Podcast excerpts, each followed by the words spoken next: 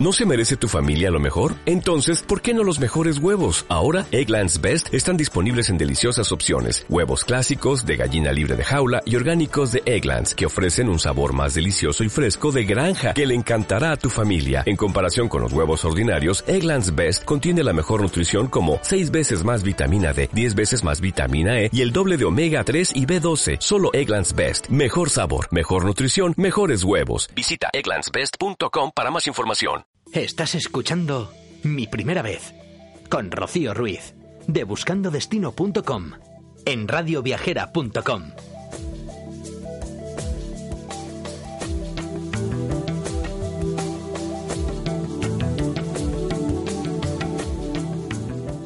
Hola, amigos viajeros.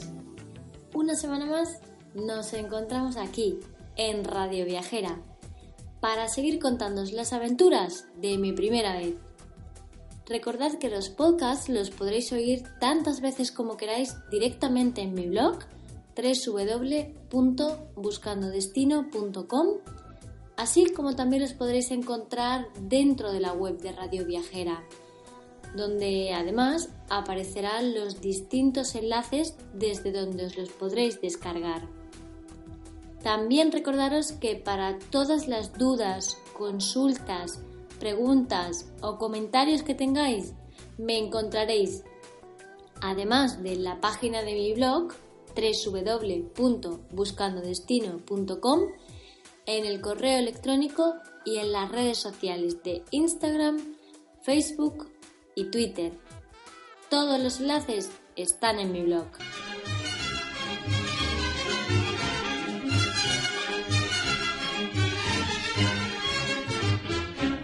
Cocinero, enciende bien la candela y prepara con esmero un arroz con habichuela. Hoy tengo hambre. ¿Y vosotros? Además, es de esos días que tengo hambre, sí, pero tengo también ganas de meterme en la cocina, de ponerme música, de desconectar de todo. Simplemente quiero divertirme cocinando. Eso sí, quiero cocinar algo rico, sabroso, sano. Y es que, encima de todo, también me apetece irme a Asia. Vaya.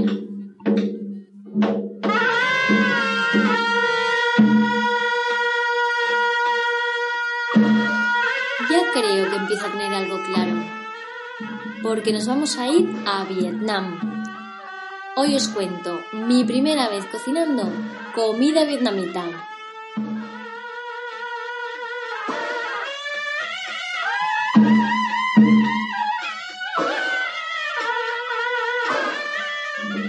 Para todos los que nunca habéis probado la cocina vietnamita, no quitéis la oreja de la radio porque vais a querer salir corriendo a comprar todos los ingredientes.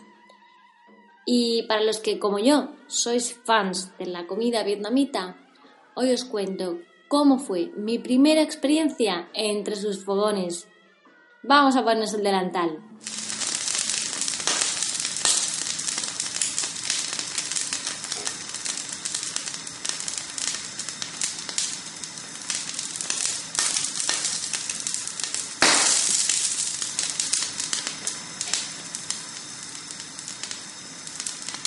Era el año 2014 cuando, por cosas del destino, decidí a última hora cambiar un viaje a Tailandia por uno a Vietnam.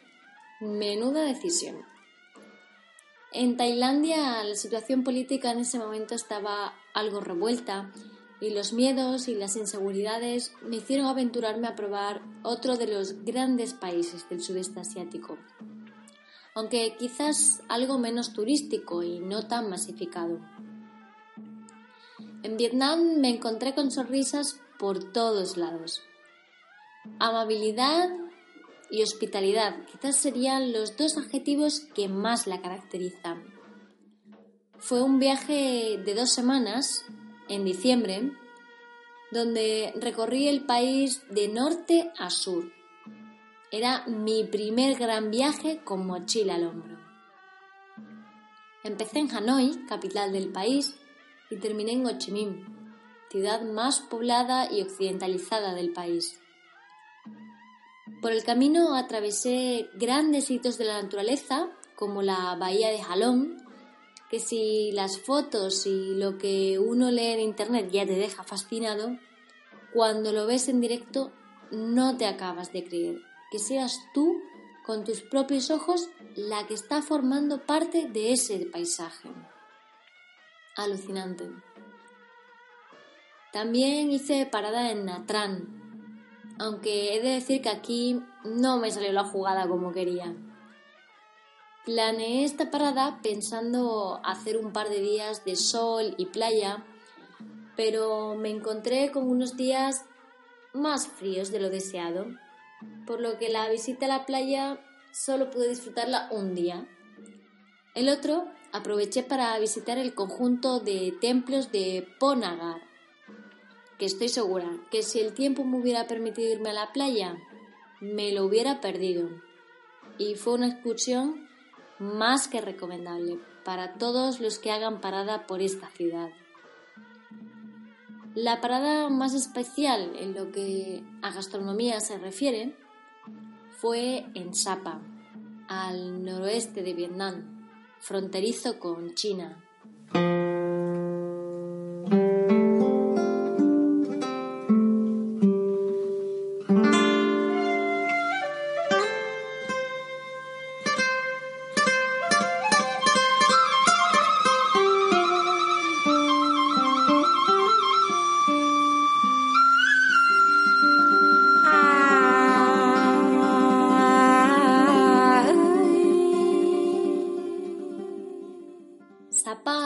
Encuentra a unos 1.600 metros de altitud y es una de las principales ciudades de la zona con mercado propio. El día de mi llegada llovía y hacía frío y ya me había informado previamente sobre la posibilidad de hacer cursos de cocina. Así que me pareció que era el momento perfecto para meterme en la cocina. El hotel donde me alojaba Boutique Zapa Hotel, realizaba cursos de cocina privado, así que no lo dudé ni un momento. El curso fue de lo más entretenido y ameno.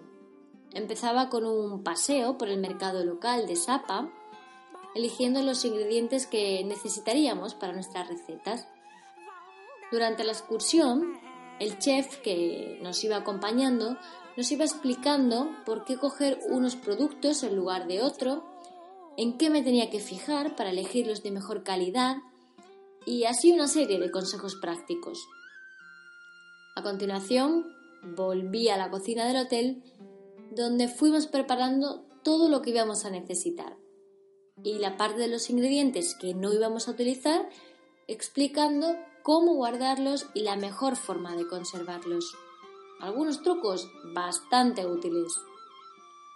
Y después de esto llegaba el momento de la verdad, el momento de encender los fuegos.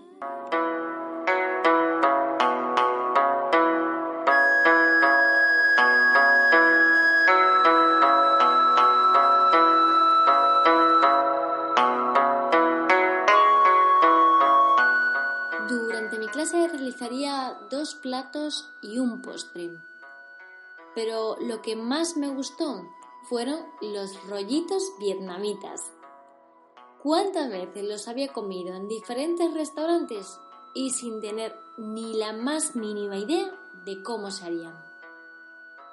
Pero ya tenía la clave.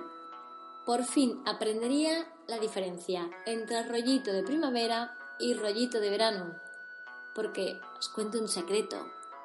Son lo mismo. La única diferencia es que el rollito de primavera está frito, mientras que el rollito de verano se sirve frío y sin freír.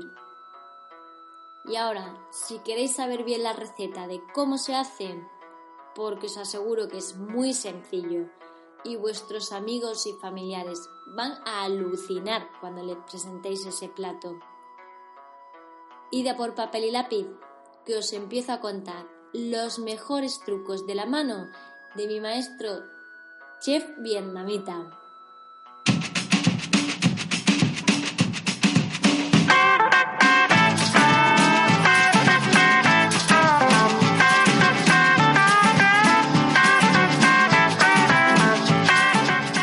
Los ingredientes que necesitamos son zanahorias, cebolla, nabo, ajo, sal y pimienta, huevo y bien carne de cerdo picada o gamba, según de qué lo queramos rellenar.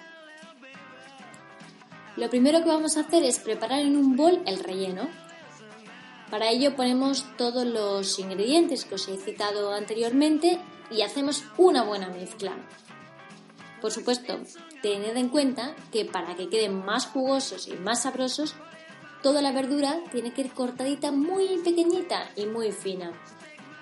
En serio, no os imagináis qué habilidad con el cuchillo tenía mi chef. Antes de ir poniendo el relleno dentro del rollito, vamos a ir pasando el papel de arroz vietnamita durante varios segundos por agua.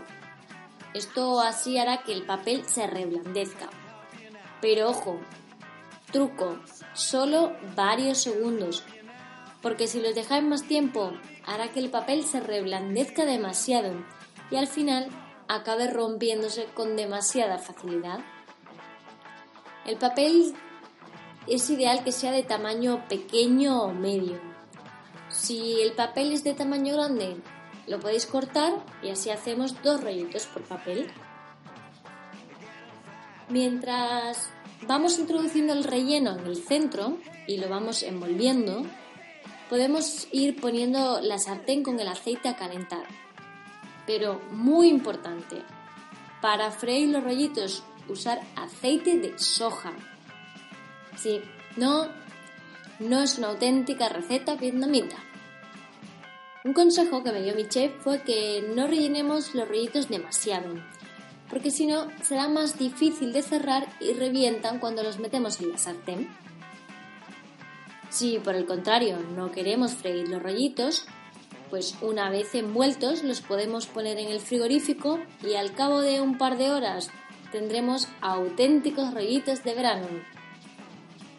Para finalizar nuestra receta, solo nos queda un pequeño detalle para que sea como haría un auténtico vietnamita, tal y como me enseñaron en mis clases de sapa. La salsa. Compay, qué buena está, la comidita de su mamá. Compay, qué buena está. Y no, no me refiero a la salsa de música, que también está bien para amenizar nuestra tarea sino a la salsa que le da el toque de sabor a los rollitos. La salsa es imprescindible, ya que es la que le añadirá más sabor a los rollitos y además de ser la clave de la receta, es que es tan sencilla. Yo he de confesar que hoy en día la sigo usando, pero incluso para acompañar otras recetas, aunque no sean asiáticas. La salsa consiste en mezclar salsa negra, conocida como salsa hoisin, que la podréis encontrar en cualquier mercado de productos asiáticos, guindilla, miel, ajo y zumo de limón, junto con una pizca de azúcar. Sé que puede sonar una mezcla rara, pero os aseguro que está deliciosa. Y una vez que la probéis ya veréis cómo la introducís a vuestro recetario diario y no os podéis separar de ella. ¿Qué os ha parecido? Sencillo, ¿no? La primera vez que la hice en mi cocina, después de volver de Vietnam, invité a unos amigos a casa para cenar y quedaron anonadados. Es cierto que yo no soy una persona que mis amigos me conozcan por sus dotes culinarias, Simplemente soy conocida porque siempre que invito a casa a cenar, realizo los mismos platos. Así que eso de poder ampliar mi variedad fue todo un hito. Y me siento tan orgullosa y agradecida de ese curso de cocina vietnamita en Sapa. Espero que vosotros también lo hayáis disfrutado y también deis una grata sorpresa a vuestros amigos familiares en vuestra próxima cena. Ya veréis cómo os animan a que os vayáis más de viaje para seguir aprendiendo de cocina. Bueno, amigos viajeros, pues este programa de hoy va llegando a su fin. Que me tengo que ir a la cocina. Si queréis consultarme algo, no dejéis de hacerlo a través de mi blog www.buscandodestino.com o a través de las diferentes redes sociales de Instagram, Twitter y Facebook. Nos escuchamos la próxima semana para seguir contándoos muchas más experiencias de mi primera vez. Recordad que mientras tanto podéis escuchar los podcasts directamente en mi blog www.buscandodestino.com o también los podréis encontrar en la web de Radio Viajera. Seguid así de felices, amigos viajeros. One ticket, please. Lord everybody's here. Hey, what's going on, man? Yeah, she's at home. Yeah, she's at home. Yeah, she's at home. Let the music play. I just wanna dance the night away. Here, right here, right here, where I'm gonna stay.